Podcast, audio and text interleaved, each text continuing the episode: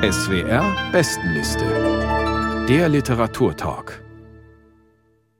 Wir kommen zum Abschluss zu Platz 2 und zu einer Erzählung, die auf wahren Begebenheiten beruht. Kleine Dinge wie diese lautet der Titel des Buchs der irischen Schriftstellerin Claire Keegan. Small Things Like These wurde aus dem Englischen von Hans Christian Böse übertragen und ist in deutscher Sprache im Steidel Verlag erschienen. Frau Suchitra Waller, vielleicht skizzieren Sie mal den bedrückenden Hintergrund dieser Erzählung. Ja, der Hintergrund sind die sogenannten Magdalenenwäschereien in Irland. Das hat für einen Megaskandal gesorgt, als das herauskam.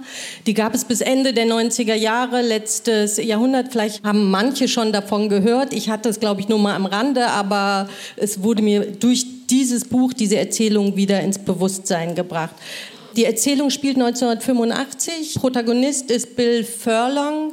Der geht so auf die 40 zu, ist in einer Art Midlife-Crisis, hat so einen Hang zu Depressionen und fragt sich, warum soll er arbeiten gehen, warum jeden Tag irgendwie dieses selbe Leben. Eine Kleinstadt in Irland, wo ein Kloster sich befindet in Hand der katholischen Kirche, wie eben diese Magdalenenwäschereien auch.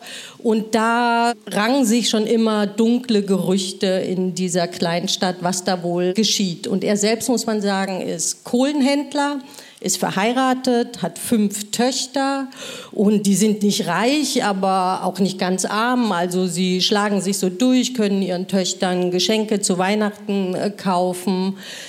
Das ist so ein bisschen der Hintergrund und ganz wichtig ist, es ist kurz vor Weihnachten. Es ist nämlich auch eine Weihnachtsgeschichte, was von daher wichtig ist, weil es so ein bisschen auf der Folie von Charles Dickens eine Weihnachtsgeschichte stattfindet. Nur ist hier eben der Protagonist kein Scrooge, also kein Geizhals, sondern eigentlich dieser Bill Furlong ist ein guter Mensch. Und das ist so für mich das Thema dieser Erzählung Barmherzigkeit. Darüber werden wir gleich noch sprechen. Ich glaube, das ist der richtige Moment, ein Stück aus dem Roman zu hören. Isabelle Demey liest aus Kleine Dinge wie diese. Bitte sehr. Es war ein Dezember der Krähen.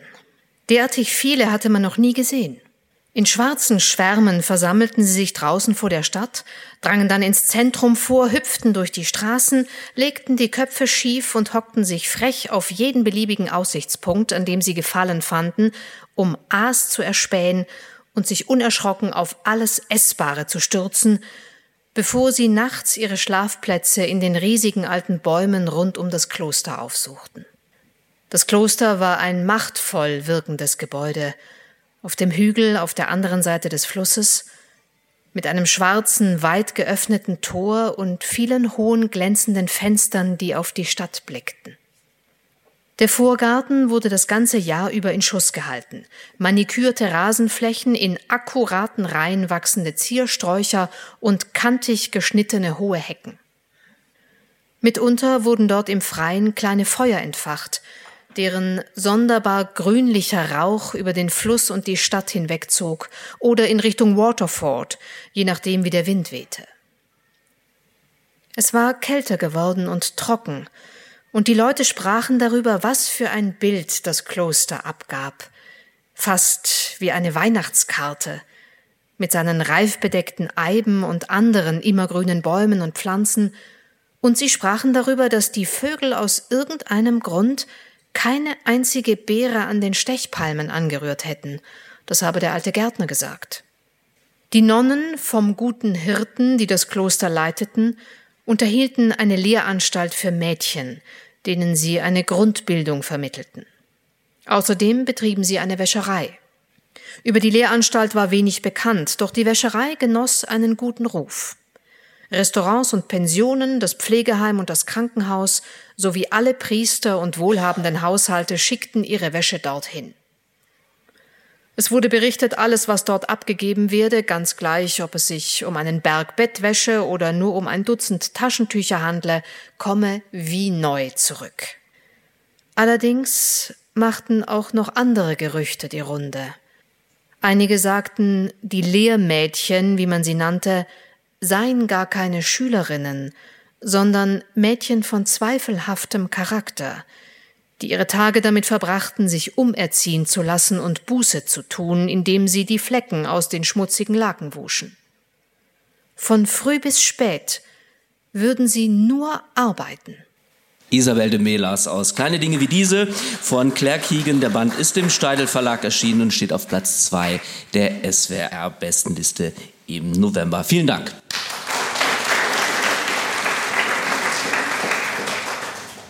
Ja, wir haben es gerade gehört, Herr Ebel, die Flora und die Fauna spielen eine wichtige Rolle in diesem Text. Da ist zum Beispiel, wir haben es gehört, vom Dezember der Krähen die Rede. Sind diese Naturbeschreibungen vielleicht sogar der eigentliche Reiz dieser Prosa?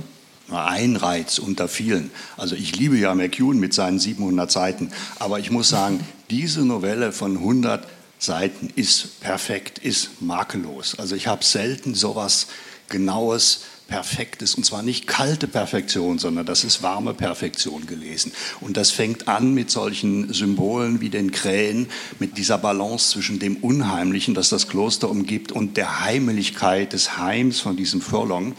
Und Sie haben schon Weihnachtsgeschichte genannt. Es ist eine Weihnachtsgeschichte und in der biblischen Weihnachtsgeschichte wird ein Kind geboren, das die Welt rettet. Im Irland des Jahres 1985 werden Kinder geboren und bereiten ihren Müttern Schande. Die werden von den Familien ausgestoßen, die landen in diesen Klöstern, die eigentlich eine Art Arbeitslager sind, wo die Mädchen geschlagen werden, malträtiert werden, wo viele sterben, wo sie von morgens bis abends arbeiten müssen. Also das ist der Hintergrund, aber eigentlich geht es um einen Menschen. Es geht um einen Menschen und seine Gewissensentscheidung. Und das ist einerseits Barmherzigkeit, ist richtig, also gelebtes Christentum, aber auch Zivilcourage, weil sich dieses gelebte Christentum eigentlich gegen sehr viele Widerstände, vor allem eben gegen die Macht der Kirche, durchsetzen muss. Also vielleicht beschreiben wir das mal ganz kurz. Er stellt sich nämlich die Frage, also Bill stellt sich die Frage, ob er da weiter mit den Nonnen zusammenarbeitet. Er ist von ihnen wirtschaftlich abhängig, denn es herrschen ökonomisch angespannte Verhältnisse und er braucht diesen Job, die Kohlen dahin zu bringen und trifft dann auch mal oder hilft einem Mädchen. Und das ist natürlich auch alles hoch verboten, denn diese Nonnen scheinen ungeheuren Einfluss zu haben in diesem Ort. Zeitweilig dachte ich, das ist doch ein bisschen zu plakativ erzählt. Wie sehen Sie das, Frau Geißler? Nee, das ist nicht plakativ, weil das ganz feine Widersprüche hat dazwischen auch. Also zum Beispiel auch, also dieser Kohlenhändler, der kommt aus ganz einfachen Verhältnissen. Der ist ja selber ein uneheliches Kind, so wie diese Frauen unehelich Kinder bekommen haben, die dort in dieser Magdalenenwäscherei arbeiten müssen. Er hatte das Glück, dass er dort bleiben konnte, als Baby bei seiner Mutter bleiben konnte, die eine Hausangestellte war. Und er verdankt also einem barmherzigen Akt, weil das war in dieser Gesellschaft nicht üblich, verdankt er eigentlich seine Existenz. Und er hat sich das aufgebaut, diesen einfachen Kohlenhandel. Das ist ja keine saubere Arbeit. Und seine Frau dagegen hat ja andere Prinzipien. Sie will ihre Familien durchbringen und er hängt aber daran, dass er auch wenn er Geld übrig hat, das auch abgibt. Und das sind eben so viele kleine Dinge dazwischen. Und das eben auch mit dieser Naturbeschreibung kommt dann immer ein Moment nochmal dazu, dass es also nicht plakativ ist, sondern dieser Kurzroman oder Novelle faltet sich immer wieder in diesen Details auf. Und die kleinen Dinge, das sind eben auch das kleine Glück der einfachen Leute, aber es kommt eben nicht nur darauf an, sondern im entscheidenden Moment auch auf Mut.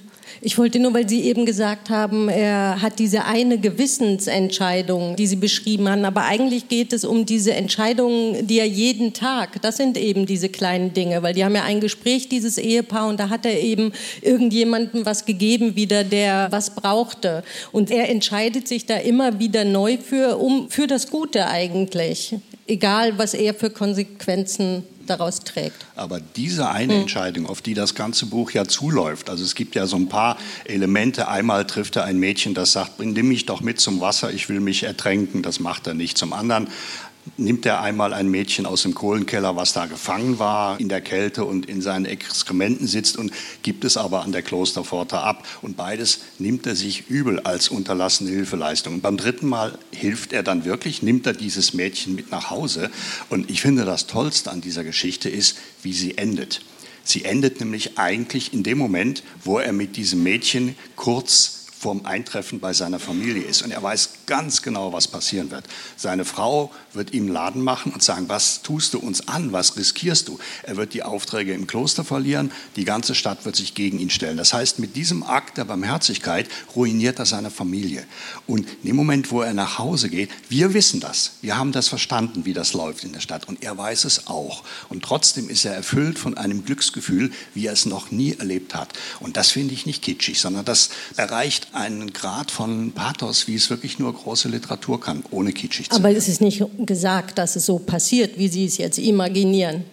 Kann so sein, aber das wird ja eigentlich unausweichlich nach den vielen Signalen, die Claire Keegan gesetzt hat. Es gibt ja diese eine Wirtin, wo er immer hingeht und die sagt ihm vorher schon, da Sie haben doch da ein Gespräch gehabt mit der Oberin. Denken Sie dran, Ihre Mädchen sind auf der Schule, singen im Chor, haben Musikunterricht. Das wird alles wegfallen.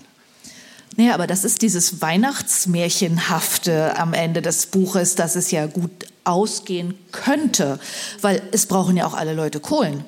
Also er hat so ein kleines Geschäft nur, aber er liefert doch allen diese Kohlen. Und es könnte doch sein, also kann man sich so ausmalen, wenn man das Weihnachten liest, wenn er dann sein David Copperfield geschenkt bekommen hat und die Kinder ihr Puzzle.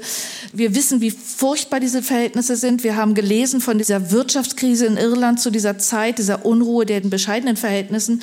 Und Claire Keegan setzt dann eben uns so ein Ende hin, dass man in der Schwebe bleiben kann damit. Jetzt reden wir nicht so viel über das Ende. Ein bisschen genau. müssen die Leute ja im Grunde genommen noch äh, Freude an diesem Text haben. Aber ich möchte doch noch mal auf die Sprache mhm. zurückkommen. Das scheint mir doch ganz interessant zu sein. Charles Dickens wurde hier schon genannt. Ich glaube aber, der Stil ist dann doch ein bisschen anders. Was mir schon aufgefallen ist, ist dieser doch stark adjektiv gesättigte Stil. Ich könnte jetzt hier unendlich viele Zitate, und das Buch ist recht schmal, da ist von närrischen Herzen, vom unscheinbaren wahren Leben, berechtigten Glauben. Also es gibt kaum ein Substantiv, was nicht irgendwie ausgeschmückt ist mit einem Adjektiv. Ich will da nicht drauf rumreiten, aber wie würden Sie diesen Stil beschreiben?